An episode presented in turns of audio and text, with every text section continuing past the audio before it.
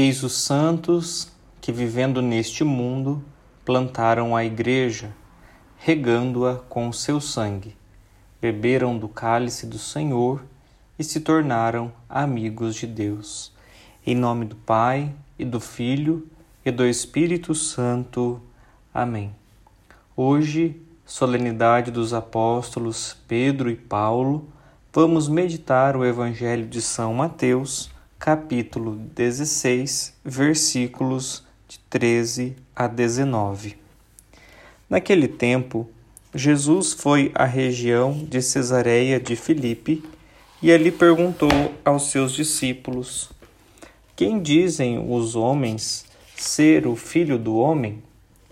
Eles responderam: Alguns dizem que é João Batista, outros que é Elias, outros ainda que é Jeremias ou algum dos profetas. Então Jesus lhes perguntou: E vós, quem dizeis que eu sou? Simão Pedro respondeu: Tu és o Messias, o Filho do Deus vivo. Respondendo, Jesus lhe disse: Feliz és tu, Simão filho de Jonas, porque não foi um ser humano que te revelou isso, mas o meu Pai que está no céu. Por isso eu te digo que tu és Pedro, e sobre esta pedra construirei a minha igreja, e o poder do inferno nunca poderá vencê-la. Eu te darei as chaves do reino dos céus. Tudo o que tu ligares na terra será ligado nos céus tudo o que tu desligares na terra será desligado nos céus. Palavra da salvação. Glória a vós, Senhor.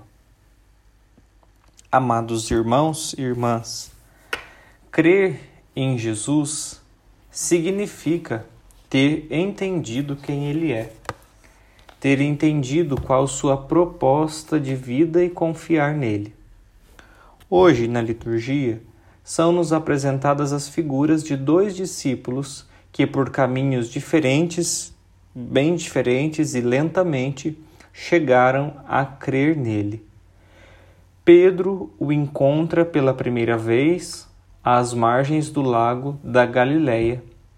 E para começar, sabe apenas que é um carpinteiro vindo de Nazaré. Depois entende que pode fazer alguma coisa junto com o grande profeta por fim, como acabou, acabamos de ouvir no Evangelho, o reconhece como o Cristo, o Filho do Deus vivo.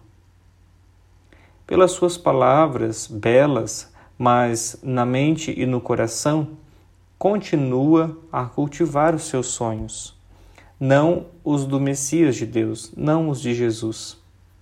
Jesus o chama pedra da igreja, mas logo depois o define pedra de escândalo, porque não pensa conforme Deus, mas de acordo com os homens. Pedro não entende. Entenderá a seguir, depois da Páscoa, o conteúdo da profissão de fé que o Pai que está nos céus o fez pronunciar. Já o apóstolo Paulo chega a Jesus por um caminho diferente. Conhece-o antes como um adversário que deve ser combatido, como aquele que destrói as esperanças messiânicas do seu povo, como um blasfemo que anuncia um Deus diferente daquele dos mestres de Israel. Um dia é iluminado por uma luz do alto e compreende: Jesus, o crucificado, é o Messias de Deus. A partir daquele momento, o que antes para ele era um tesouro em relação a Cristo torna-se lixo. O que nos encanta nestes grandes gigantes da fé não é somente o fruto de sua obra tão fecunda. Encanta-nos igualmente a fidelidade à missão. As palavras de Paulo servem também para Pedro: Combati o bom combate, completei a corrida guardei a fé. Ambos foram perseverantes e generosos na missão que o Senhor lhes confiara. Ambos viveram profundamente o que pregaram.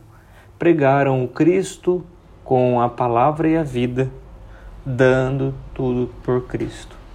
Finalmente, ambos derramaram seu sangue pelo Senhor. Eis a maior de todas as honras e de todas as glórias de Pedro e Paulo.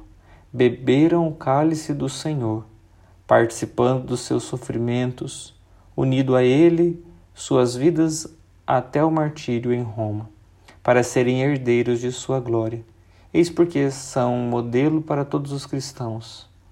Eis porque celebramos hoje com alegria e solenidade o seu glorioso martírio junto ao altar de Deus. Que eles intercedam por nós na glória de Cristo, para que sejamos fiéis como eles foram.